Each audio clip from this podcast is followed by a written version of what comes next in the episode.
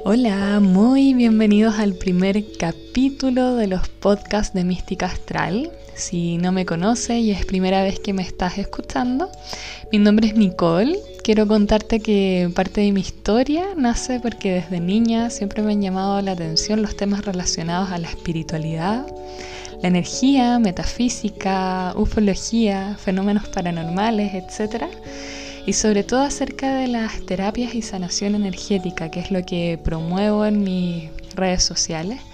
Pero acá en esta serie de podcast vamos a hablar temas más cotidianos, en el fondo es una invitación a la reflexión acerca de, de quizás temáticas o mm, conceptos, emociones incluso, que nos invitan a profundizar más allá quiero dejarte completamente invitado o invitada a que reflexiones, a que te cuestiones incluso lo que propongo en este podcast, porque esa es la idea de mm, cuando hablamos de expansión de conciencia, de aprender a, cuestionarnos y invitarlos también a la reflexión activa. Ya, por eso mismo quiero compartirles una gran temática que tiene que ver con el miedo este miedo que muchas veces nos limita, nos paraliza, nos detiene y que está ahí de manera permanente en nuestras vidas y que muchas veces nos cierran oportunidades o van creando una barrera protectora y que no nos atrevemos a, soltarla, a transitarla por,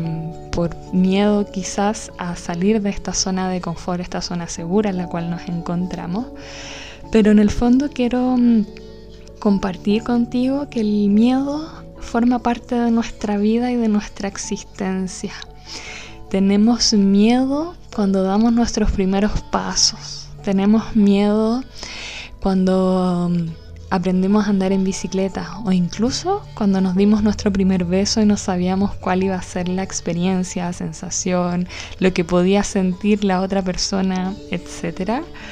Eh, siempre el miedo ha sido de una u otra manera el motor que nos impulsa a movernos, a salir de este estado, a experimentar cosas nuevas. Y por medio de, mm, esta premisa, quiero invitarte a, ti a reflexionar cuáles han sido las instancias que, has hecho con miedo y que, cuáles han sido los aprendizajes a partir de eso. Em, mira, por darte un ejemplo, cuando yo comencé este emprendimiento, eh, en el cual en realidad me decidí a estar enfocada un 100%, eh, era dejar de lado no solo mi, profesión, sino que también dejar de lado el recibir el sueldo fijo mes a mes que, me podía dar cualquier otro tipo de trabajo, incluso relacionado no a mi profesión. Y, si bien tuve mucho miedo, lo que más me motivó, lo que más me liberó a tomar esta acción, esta decisión, fue que me estaba dedicando completamente al sueño, a lo que me llenaba, a lo que me em, potenciaba de energía mi alma. Y, bueno, a medida que fui transitando todo este miedo, me di cuenta de cómo se liberaron tantas ataduras, tantos sistemas de creencia, em, tantos quizás eh, culpas que a veces nos creamos en nuestra mente que ni siquiera vienen de nosotros mismos, sino que vienen de, nuestros ancestros, vienen de nuestro grupo de amigos, nuestro círculo cercano de, con quienes nos relacionamos. Y, bueno, eh, hazlo. Mi, mi consejo siempre ha sido cuando quieras hacer algo hazlo con miedo porque en el fondo ese miedo va a ser el motor que te dé ese empujón que necesitas para salir adelante frente a toda adversidad. La otra vez les compartí hace un par de meses em, o día, ya no recuerdo muy bien la verdad, el tema de em, con esto mismo a mí me da miedo, me da mucho miedo andar en bicicleta en la calle. Una por el transporte público o la locomoción en general, los vehículos. Otra porque cuando era muy chica me caí, eh, cuando uno estaba recién aprendiendo a andar como en bicicleta sin las rueditas, me caí, me caí fuerte, me caí feo y, y, desde esa vez no volví a tomar la bicicleta hasta que tenía como aproximadamente 15 años y siempre era como dentro de una plaza, de un lugar en el cual me sintiera en esta zona segura, en esta zona de confort.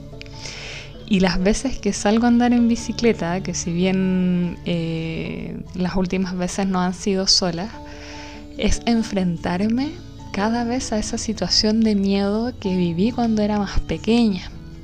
Pero es decir, también esto lo disfruto, también lo paso bien, también me, permite conectar con la naturaleza, con el deporte, con la actividad física, que, que es uno de mis grandes motores en la vida. Y es por eso también que lo hago. Otro deporte que también me da mucho miedo y que me gusta hacer es el trekking tengo eh, mucho nervio a las, a las alturas, pero cuando está, estoy en espacios sin protección, porque por ejemplo yo puedo estar muy tranquila en un edificio eh, alto, de, hablemos de cuatro pisos hacia arriba, y me puedo asomar en el balcón, puedo mirar hacia abajo y no tengo ningún problema con eso porque sé que tengo una protección ahí. En cambio, en el trekking, cuando uno a veces camina por caminos muy angostos eh, y no tienes la protección, la seguridad y miras el camino hacia abajo, me da pero un tremendo nervio al nivel de que a veces me llego hasta marear. Entonces tengo que seguir el foco concentrada como en cada paso a la vez de todo el ritmo de lo que tengo que avanzar y progresar. Y eso mismo pasa en la vida. Cuando nos eh, atrevemos y queremos salir adelante con estos miedos, la invitación es dar siempre un paso a la vez. A veces puedes dar dos, cuatro pasos y vas a volver a retroceder. Pero ahí está, está en tu eh, perseverancia y en el atreverte a accionar lo que quieres para ti y para tu vida, en que esos cuatro pasos más adelante sean diez y cuando sigas avanzando quizás veas todo el progreso que hiciste y veas el camino recorrido. Y si miras quizás un año atrás en el cómo estabas y en los pasos que diste,